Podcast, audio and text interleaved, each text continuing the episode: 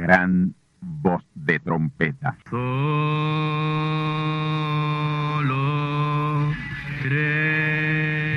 Saludos amigos y hermanos radioyentes.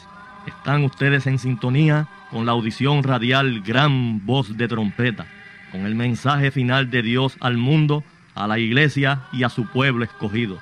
Esta es la voz de Dios, proclamando el mensaje del Evangelio del Reino, o Evangelio eterno, a todos los que moran en la tierra, en el cumplimiento de Apocalipsis capítulo 14 y verso 6. Este es un mensaje de alerta y de apercibimiento ante los eventos proféticos del fin del mundo que ya han comenzado. No es que viene el fin del mundo, es que ya comenzó. Y en esta audición radial ustedes se mantendrán bien informados y apercibidos sobre cómo asegurar la salvación y la vida eterna, que es lo importante ante tales eventos. A continuación, ustedes escucharán no un mensaje doctrinal ni dogmático, sino la pura palabra de Dios, probada con las escrituras, la verdad como la verdad es, pues conoceréis la verdad y la verdad os libertará.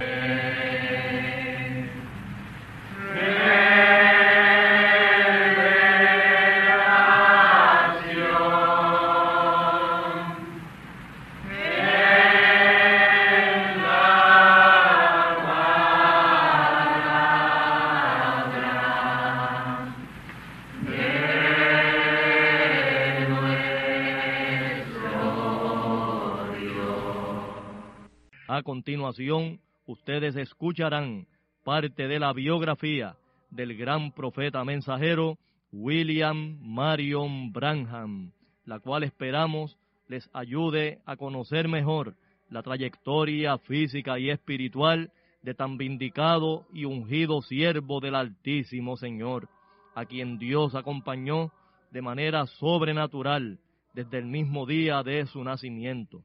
Así que tornaos conmigo a la palabra del Señor para la conferencia especial de esta ocasión, a cargo del pastor asociado del Templo del Tabernáculo del Testimonio, Candelario Branham, vuestro amigo, hermano y servidor en Cristo el Señor, José Osvaldo García Ortiz.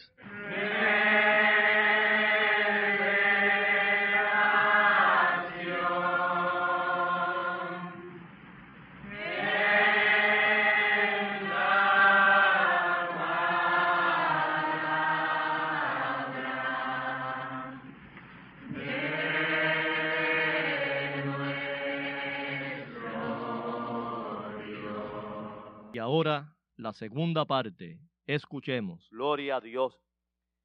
El profeta salió ese día jueves 28 de febrero, bien temprano en la mañana, a cazar jabalíes. Amén. Ese era el tiempo, era la temporada de cacería de jabalíes en el estado de Arizona.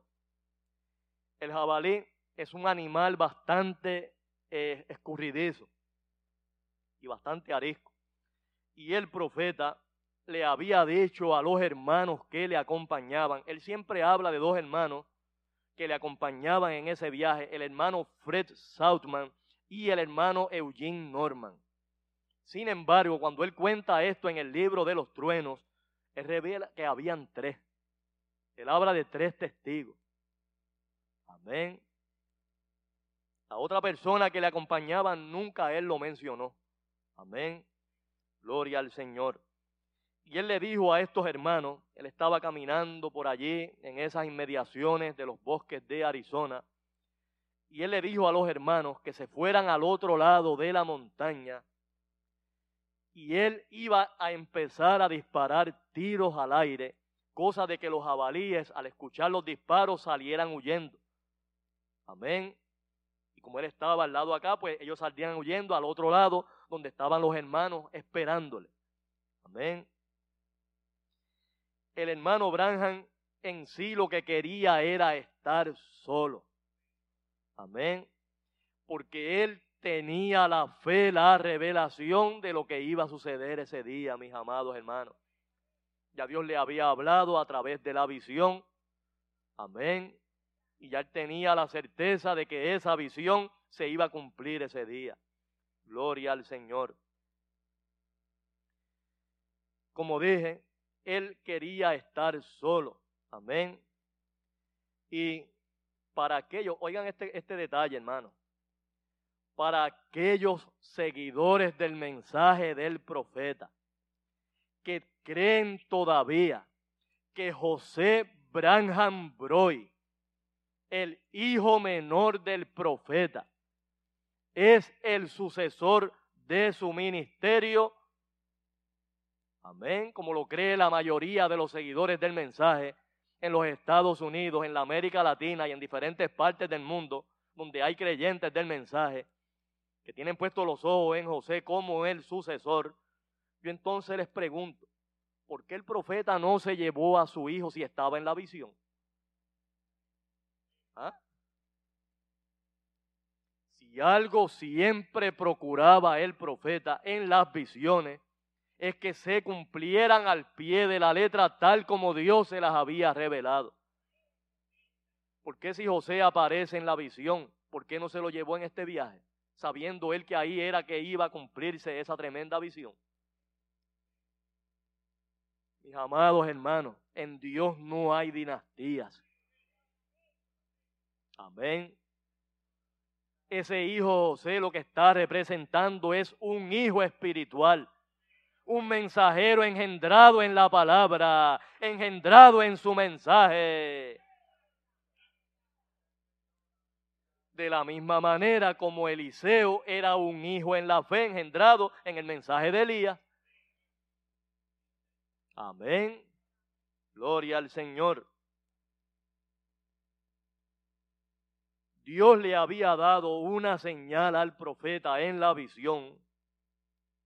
Y esta era que en el momento en que el profeta se estuviera quitando unos abrojos del pantalón, que se le habían pegado mientras él caminaba por allí, por esa área, ¿verdad?, desértica y montañosa de Arizona, ahí en ese momento era que iba a acontecer la explosión y aparecerían los ángeles. Amén. Gloria al Señor. Y había otro detalle que Dios le había revelado al profeta de que el hermano Southman estaría buscando una clase específica de animal y no lo encontraría. Y esa sería la señal. Dios le había dado eso como una señal. Cuando el hermano no encontrara el animal que andaba buscando, esa era la señal para recibir la visitación de Dios. Gloria al Señor. Y quiero revelarles aquí, mis hermanos, o perdón, citarles lo que revela el profeta en la apertura del séptimo sello. Amén. Gloria al Señor. Algo que el profeta había mantenido en secreto hasta ese momento. Gloria al Señor. Inclusive él había puesto bajo juramento a estos hermanos que le acompañaban en este viaje de que no contaran a nadie lo que había sucedido allí ese día 28 de febrero hasta que el profeta lo relatara públicamente allá en Jeffersonville, Indiana. Gloria al Señor. Dice el profeta y cito, ¿se acuerdan de la visión de la constelación de ángeles cuando salí de aquí para ir al estado de Arizona? ¿Se acuerdan del mensaje titulado Señores, ¿es este el tiempo? Noten esto muy bien. Cuando eso sucedió, hubo un solo trueno muy tremendo y aparecieron siete ángeles. Siete ángeles, mis amados hermanos. Él era uno de ellos. Él fue levantado para estar en esa constelación de ángeles. Oh, gloria al Señor. Correcto. Ahora hemos leído donde dice, y miré cuando el Cordero abrió uno de los sellos, amén, y oí a uno de los cuatro animales diciendo como con una voz de trueno, ven y ve. Noten que fue un trueno. Son siete mensajes que han estado sellados y no podían ser revelados hasta los últimos días. En esta edad ahora. ¿Ven lo que digo? Ahora, ¿han notado la porción misteriosa de esta semana? Eso es lo que es y eso ha sido. No ha sido un ser humano, un hombre, sino los ángeles del Señor. Noten, hay tres testigos sentados aquí hoy. Eran tres, mis hermanos. ¿Cuánto se llevó el Señor Jesús al monte Tabor, al monte de la transfiguración? Tres testigos también. Pedro, Jacobo y Juan. Amén. Gloria al Señor. Hay tres testigos sentados aquí hoy.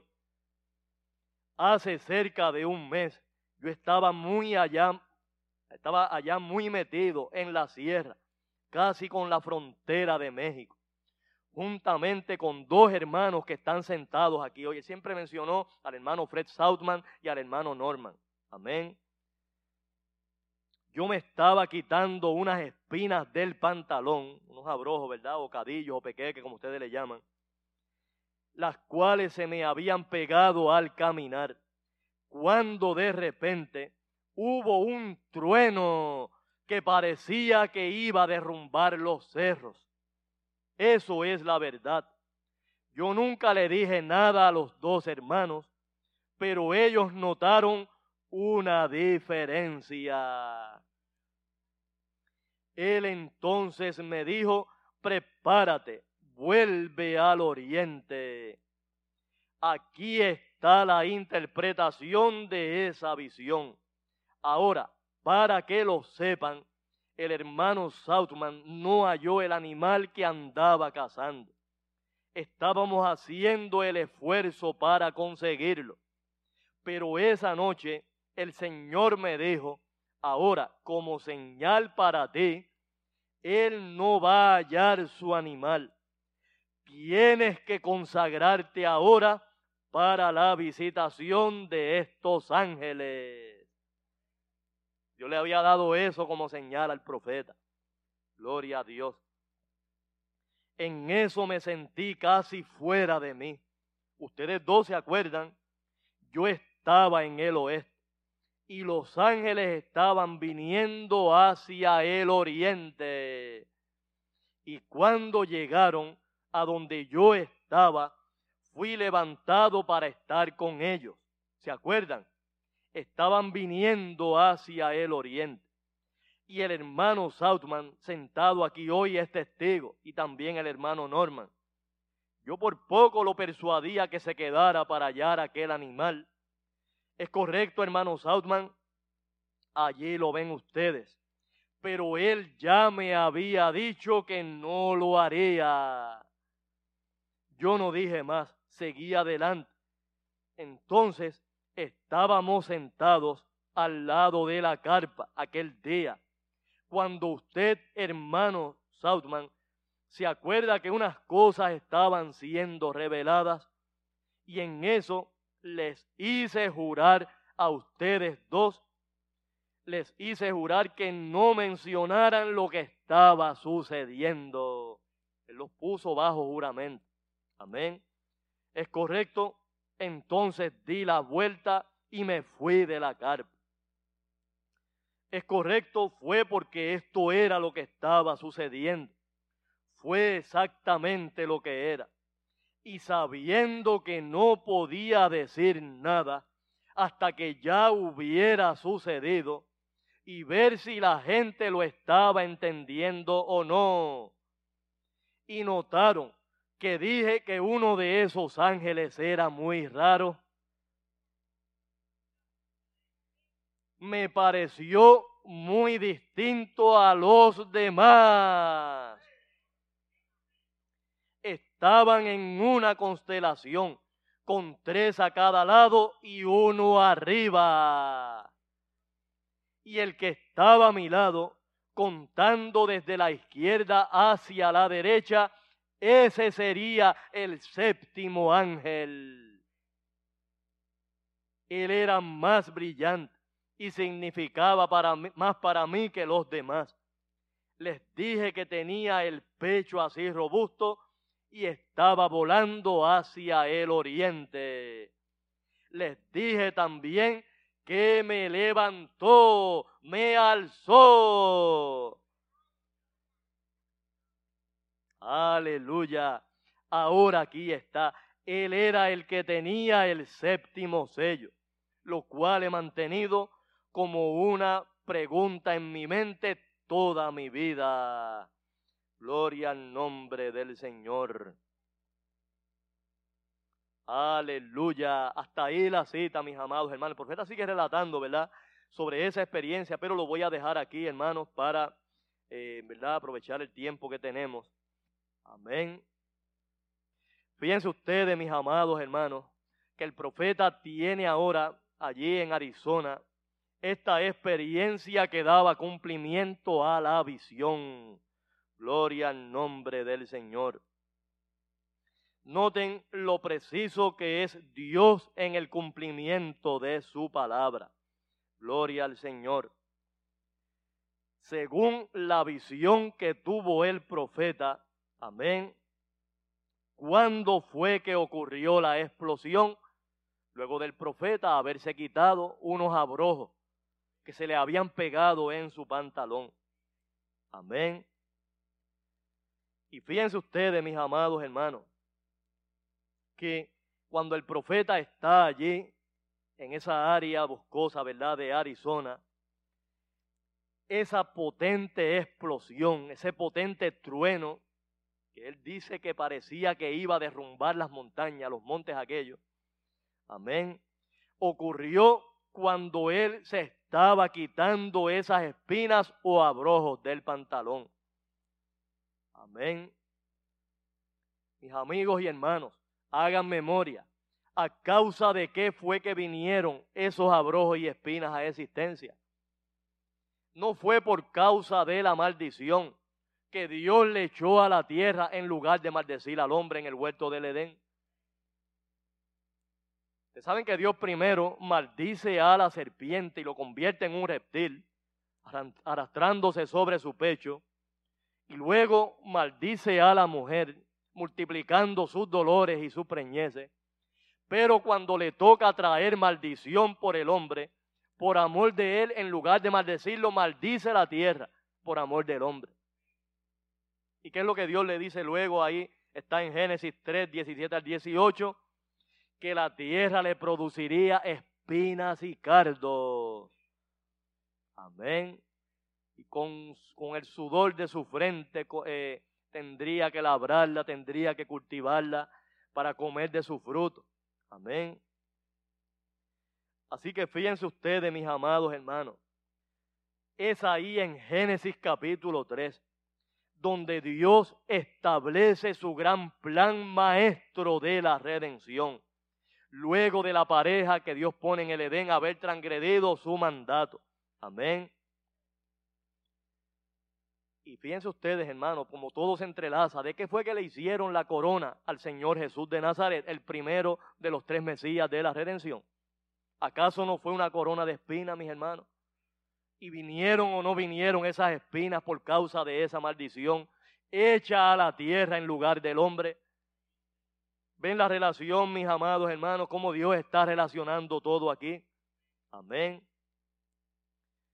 Pueden ver ustedes que en el momento de la adopción o investimiento pleno del profeta ocurre cuando él se quitaba unas espinas de su pantalón.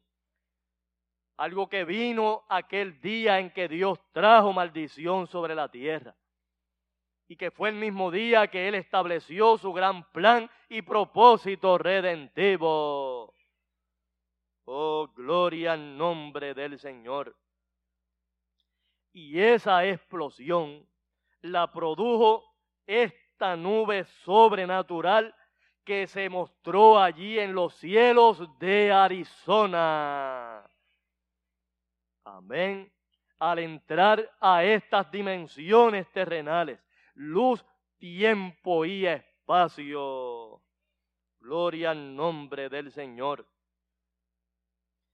Mis amigos y mis hermanos, esta nube que apareció allí, amén, a unas 28 millas de alto, sobre ese estado de Arizona, y con un diámetro en su circunferencia de unas 30 millas, demasiado alta y demasiado grande para ser una nube común y corriente de vapor de agua.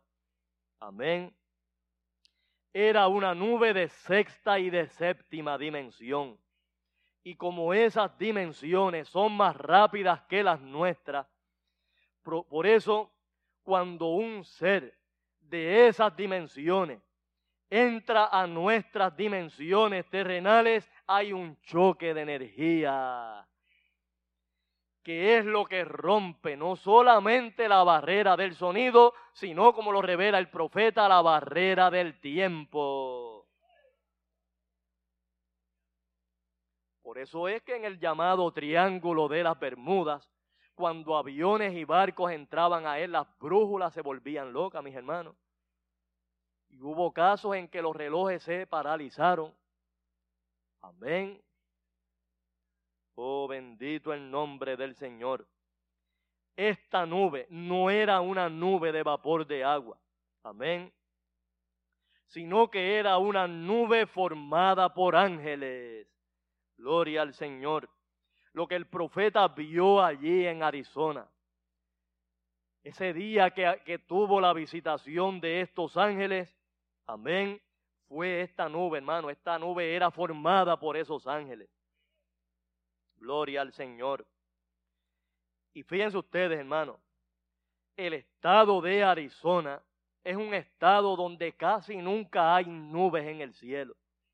El 85% del tiempo en el año, el, el, el, espacio, ¿verdad? el aire en Arizona, amén, está, el cielo está completamente despejado. Amén. Para los que no lo sabían, el mismo nombre del estado lo indica, mis hermanos. Arizona. Significa zona árida o zona seca, donde casi nunca llueve. Amén. El 85% del el cielo está despejado. Amén. Y otra cosa, mis amados hermanos, donde apareció esta nube y desde donde fue retratada a unas 28 millas de alto, ahí no hay vapor de agua. Amén. Así que esta no era una nube de vapor de agua, sino que era una nube en la estratosfera. Amén. Más arriba de la atmósfera, más arriba de lo que llaman la línea sideral. Amén y que fue retratada, fue investigada. Amén. Los que hicieron la investigación tuvieron que concluir que era un misterio. Porque después de todas las investigaciones, después de todos los análisis, no había explicación alguna, mis amados hermanos, para que una nube se formara a esa altura. Amén. La nube se mostró o se proyectó al ojo humano a eso de las seis y diez del atardecer. Sin embargo, el profeta revela que estuvo allí todo el día. ¿Por qué fue que no la vieron hasta, hasta, hasta allá en horas de la tarde, hermano? Es que no estamos hablando de una nube cualquiera de vapor de agua. Esta es una nube sobrenatural, formada por ángeles. Gloria al Señor. Como la aparición de la nube fue acompañada por una tremenda explosión. Amén. Ahí las personas, al escuchar la explosión, miraron al cielo y al ver la nube, los que tenían cámaras empezaron a retratarla. Amén. Prácticamente en todas las ciudades y condados del estado de Arizona eh, tomaron fotos. Amén, de la nube, desde Winslow, desde Prescott, Arizona, desde, Tucson, desde Flagtag. Amén. Y ahí un investigador de la NASA, el doctor James McDonald, que era un profesor de física atmosférica de la Universidad de Arizona, se interesó por la nube, por descubrir qué era lo que lo había causado o su procedencia. Amén. Y publicó varios anuncios a través de medios de comunicación para que todas aquellas personas que le habían tomado fotos a la nube se las enviaran. Amén. ¿Saben qué, mis hermanos y amigos? Este profesor recibió fotos de 80 fotógrafos diferentes y de lugares que estaban a 280 millas de distancia del Monte Sol Poniente en Flagstaff, Arizona, que era el lugar donde estaba posicionada esta nube. Amén. Recibió fotos de otros lugares tan lejanos como a 100 millas de distancia. Y esto prueba que la nube se vio prácticamente en todo el estado de Arizona. Amén.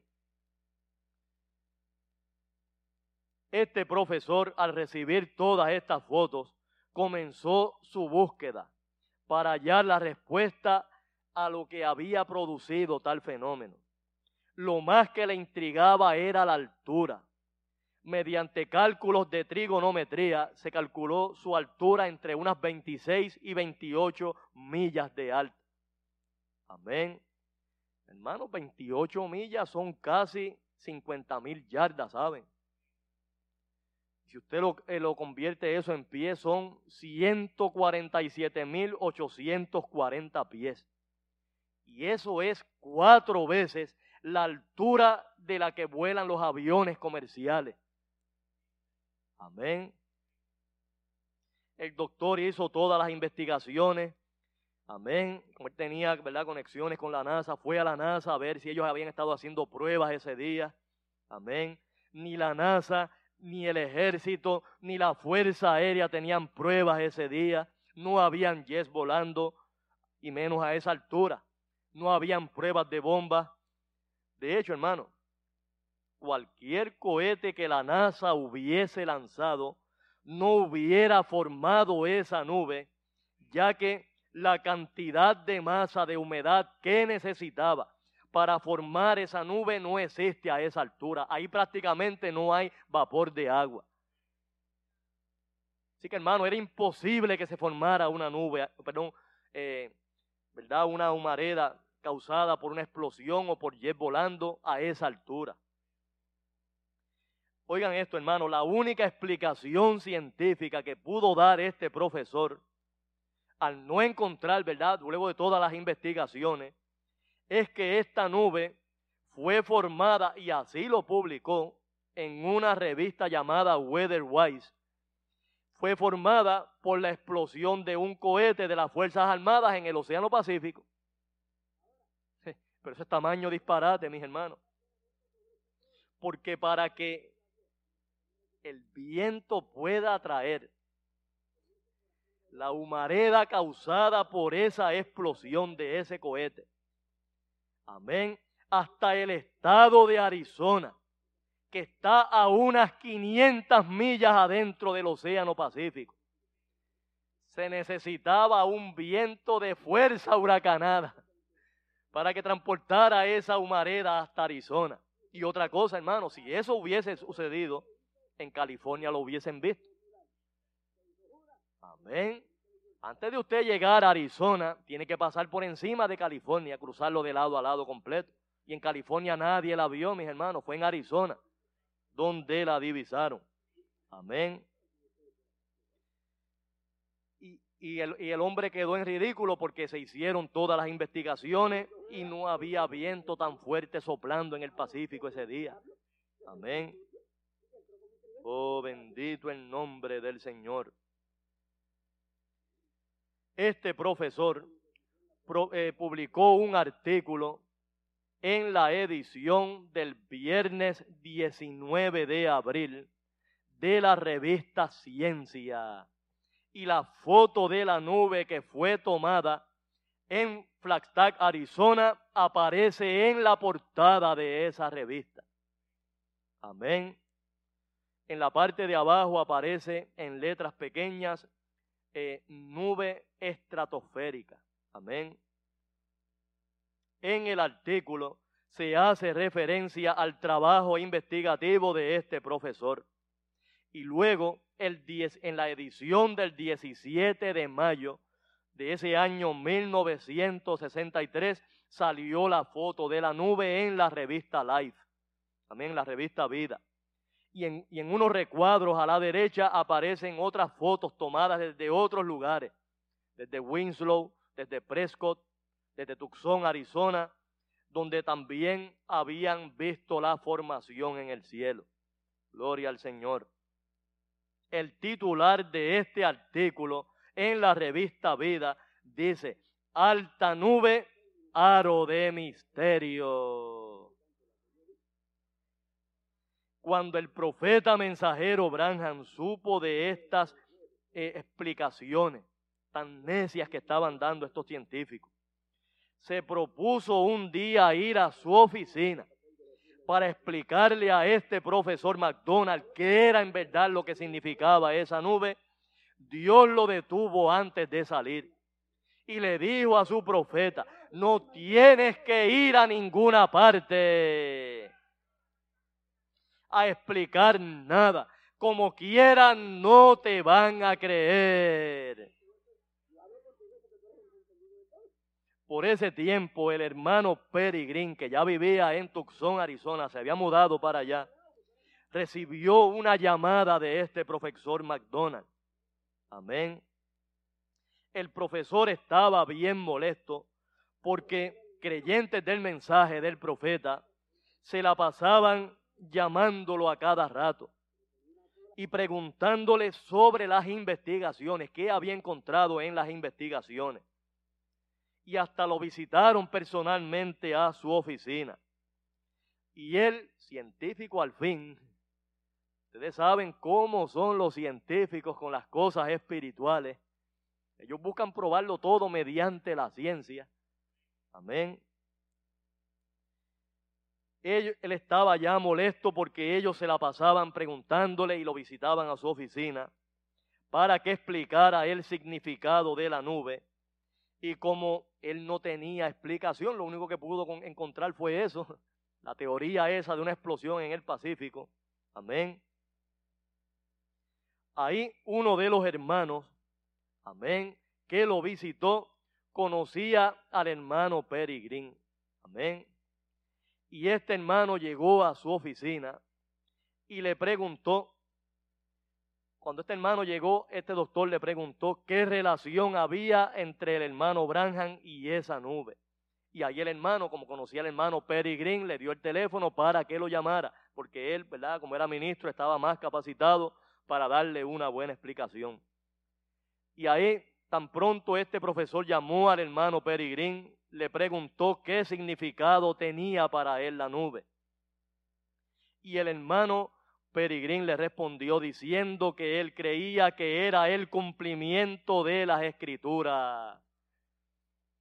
Siendo un ministro que estaba esperando la venida del Señor y siendo que no había explicación científica, tenía que ser un suceso sobrenatural. Amén. Ahí el doctor le preguntó, ¿y quién es este William Branham? Y el hermano le dijo, es un hombre de Dios, que nosotros creemos que es un profeta.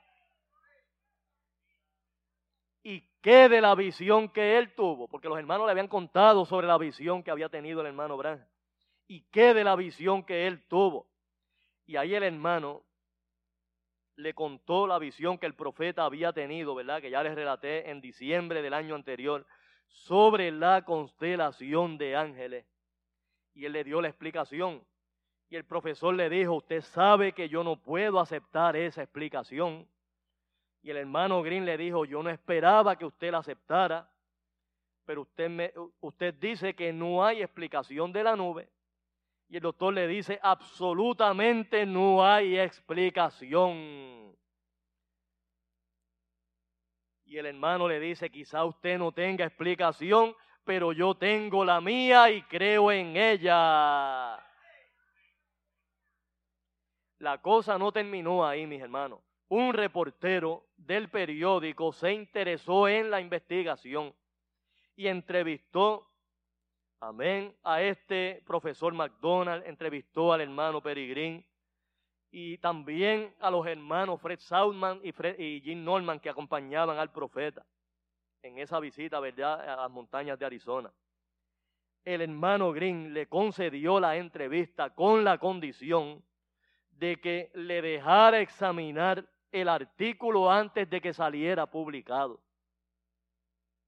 Amén. Cosa de que no fueran a cambiar lo que él había dicho.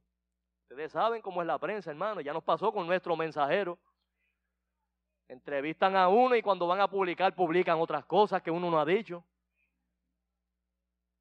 Amén. Oh, bendito el nombre del Señor.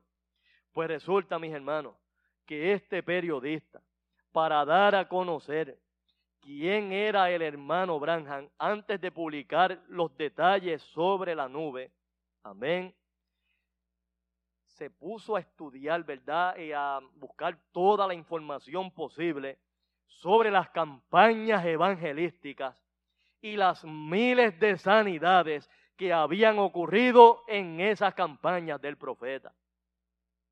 Amén. Y publicó un artículo hablando sobre esas campañas que lo tituló, amén, Branham sanó miles. Y ahí el hermano Green lo corrigió enseguida. Le dijo, no hermano, el hermano Branham oró por miles y Dios lo sanó. Amén. Así que este hombre continuó publicando artículos sobre las campañas del profeta y ¿saben qué pasó, mis hermanos? ¿Saben qué pasó con este periodista? Terminó creyendo el mensaje del profeta. Gloria al nombre del Señor.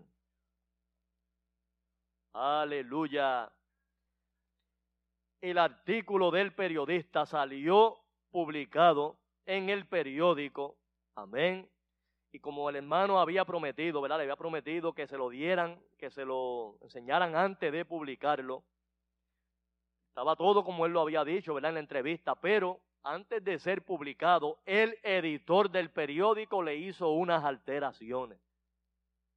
Amén. Sin el permiso del hermano que había dado la entrevista. Cuando salió la, publicación, tuvo una circulación de unos 250 mil ejemplares. Ahí el hermano Green encontró ofensivo el artículo, ¿verdad? Y criticaba de manera tremenda al doctor McDonald por no haber encontrado una explicación satisfactoria. Amén. Y además atacaba al hermano Green en ese artículo. Y ahí el artículo decía, el reverendo Green debería dejar la superstición atrás en el siglo XIV donde pertenece. Ahí el hermano Green lo llamó enseguida, cuestionándole por qué salió eso publicado si eso no era lo que él había eh, dado en la entrevista. Y ahí el periodista le dijo que fueron unas alteraciones que hizo el editor del periódico. ¿Ven ustedes cómo es la prensa, mis hermanos? Oh, bendito el nombre del Señor. Mis amigos y mis hermanos, luego lo que había sucedido, tenemos que examinar la palabra, mis hermanos, para encontrar la respuesta en la palabra. Amén. Y es que Dios había prometido en su palabra que su próxima venida sería acompañada de una nube. Ya le cité Mateo 24:30, donde dice ahí que se mostrará la señal del Hijo del Hombre en el cielo, y ahí Él vendrá sobre las nubes del cielo. Noten ese detalle, mis hermanos, sobre las nubes del cielo. Y literalmente esta nube se mostró sobre las nubes del cielo, o sea, en la estratosfera. Amén, donde no hay nubes de vapor de agua. Amén.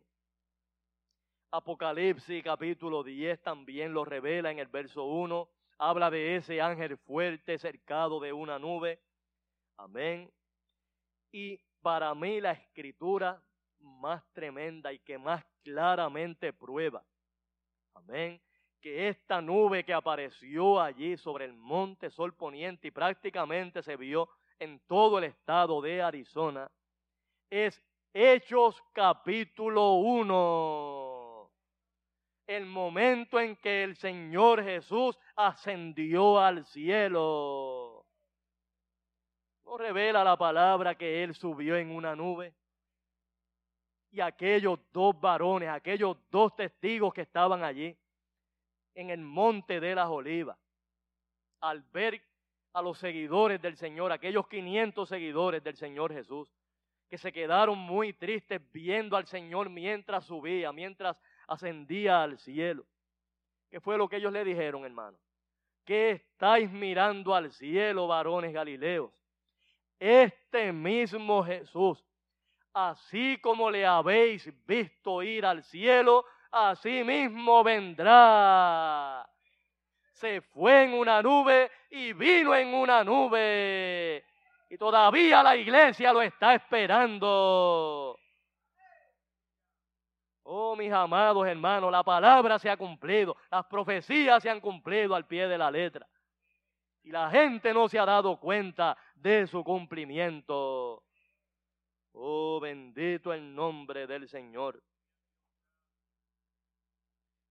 Mis amados hermanos, cuando estos hermanos llegaron al lugar donde el profeta estaba allí en esa área de Arizona, donde había recibido esa tremenda visitación de Dios y de esos ángeles del Señor. Cuando ellos llegaron, él todavía se estaba tambaleando, mis hermanos. Porque la visitación de Dios había sido algo tremendo. Y cuando ellos lo notaron, y esto es testimonio de estos dos hermanos, el hermano Branham menciona, el hermano Fred Southman y el hermano Jim Norman, ellos vieron al profeta mensajero William Marion Branham, tal como Pedro, Jacobo y Juan vieron al Señor Jesús en su adopción en el monte Tabor. Su rostro y sus vestiduras resplandecían. Oh, gloria al Señor. Por eso Él los puso bajo juramento de que no revelaran nada a nadie de lo que había acontecido hasta tanto Él lo revelara públicamente en el tabernáculo. Gloria al nombre del Señor. Aleluya. Noten ustedes, mis hermanos, que en la explicación que el profeta trae en el mensaje de los truenos, de ese séptimo ángel, que fue el que lo levantó, el que lo alzó. Él dice que era el más, era más raro que los demás y era el más importante para él. Gloria al Señor.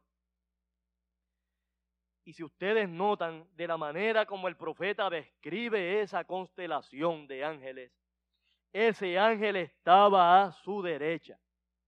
Y el profeta revela que ese ángel era el séptimo ángel, pues mis hermanos y mis amigos, la constelación de ángeles que visitó al profeta mensajero William Marion Branham, allí en las montañas de Arizona, el 28 de febrero de 1963, no fue la constelación de ángeles de los mensajeros de las edades de la iglesia, sino la constelación piramidal de ángeles mensajeros de las funciones ministeriales,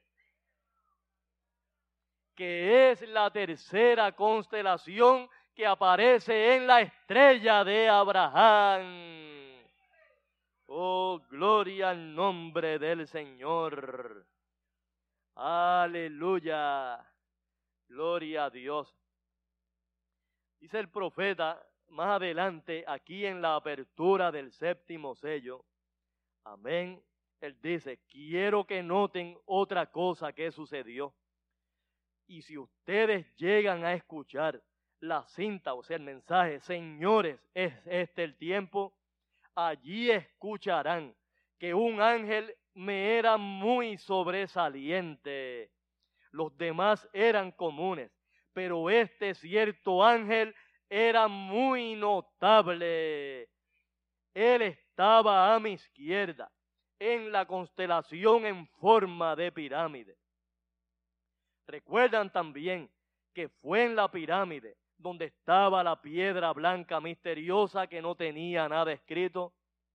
Los ángeles me elevaron de donde estaba adentro de esa pirámide, formada por ellos mismos. Si los ángeles lo, elevaron a esa formación piramidal, es porque el profeta era parte de ella, mis hermanos. Los, sigue diciendo, los misterios de Dios eran solamente conocidos por ellos. Y ellos fueron los mensajeros que vinieron para interpretar esa pirámide. El mensaje del secreto de estos siete sellos que están dentro de la pirámide.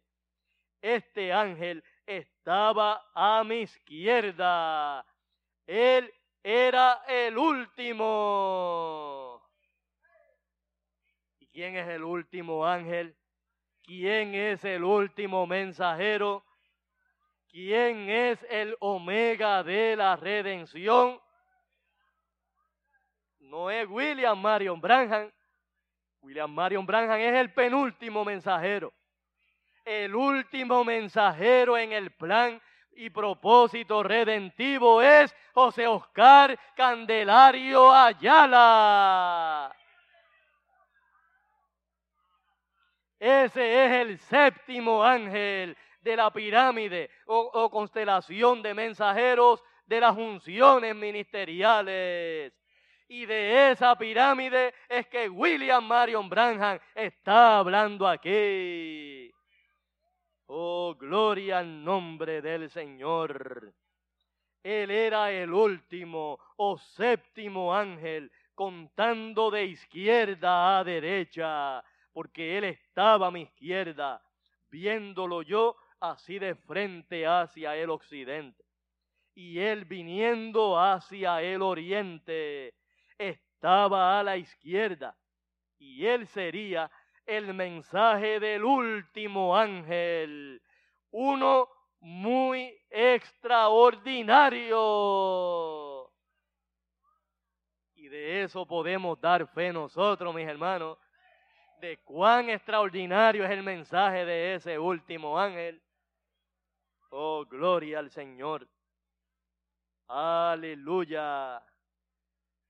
Gloria al nombre del Señor. Mis amados hermanos, el tiempo se me ha terminado. Lo vamos a dejar hasta aquí. Mañana, domingo en la mañana, continuamos esta enseñanza en la palabra, trayendo otros detalles bien importantes sobre la apertura y revelación de estos siete sellos apocalípticos lo cual fue reclamada nuestra redención. Gloria al nombre del Señor. Damos gracias a Dios por su palabra en esta noche y mañana continuamos con el favor de Dios. Bendecidos del Altísimo y valiente Señor. Amén. Puestos en pie, mis amados hermanos, cantamos el himno Aleluya. Le pido al hermanito Marcos que pase por aquí para concluir el servicio de hoy, dando gracias a Dios por su palabra y confiando que esa palabra sea grabada en vuestros corazones. Amén. Y nos continúe apercibiendo sobre todo lo que ha sucedido, lo que Dios ha cumplido y lo que está cumpliendo en medio nuestro hoy. Gloria al nombre del Señor. Bendecido, mis amados hermanos. Y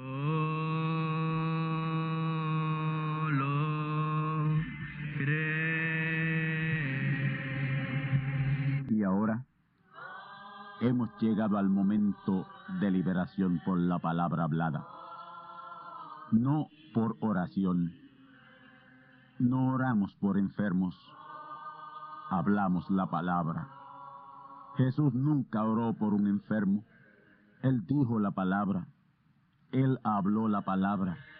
Y la palabra fue enviada y curó los enfermos, resucitó los muertos, limpió los leprosos, abrió ojos a ciegos, oídos a sordos, desató lenguas a mudos.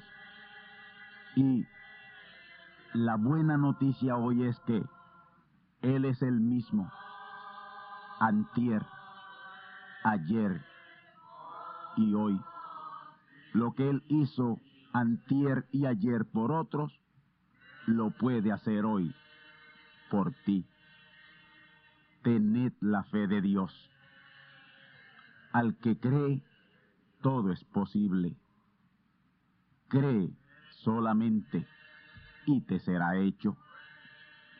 Enfermedad maligna, enfermedades producidas por demonios, virus, bacterias y gérmenes, os echo fuera y os maldigo con maldición de muerte y proclamo liberación sobre todo oprimido del diablo, que llene los requisitos para ser liberado. Enfermedad te declaro fuera de existencia y pido la sanidad de los enfermos y la liberación de los oprimidos en el nombre del Hijo de Abraham, el Todopoderoso Señor. Amén. Amén. La palabra ha sido dicha, la palabra ha sido hablada y tú estás liberado. Da gracias a Dios por tu liberación y ve y cuéntale a otros lo que Dios ha hecho por ti.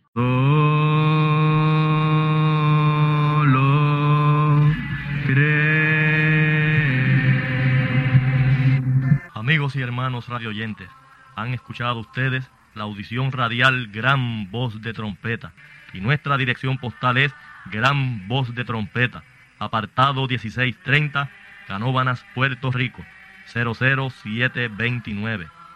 Una vez más, Gran Voz de Trompeta, apartado 1630, 1630, Canóbanas, Puerto Rico, 00729. Les invitamos muy cordialmente para que escuchen estas conferencias proféticas y sean apercibidos ante los eventos del fin del mundo que ya comenzó.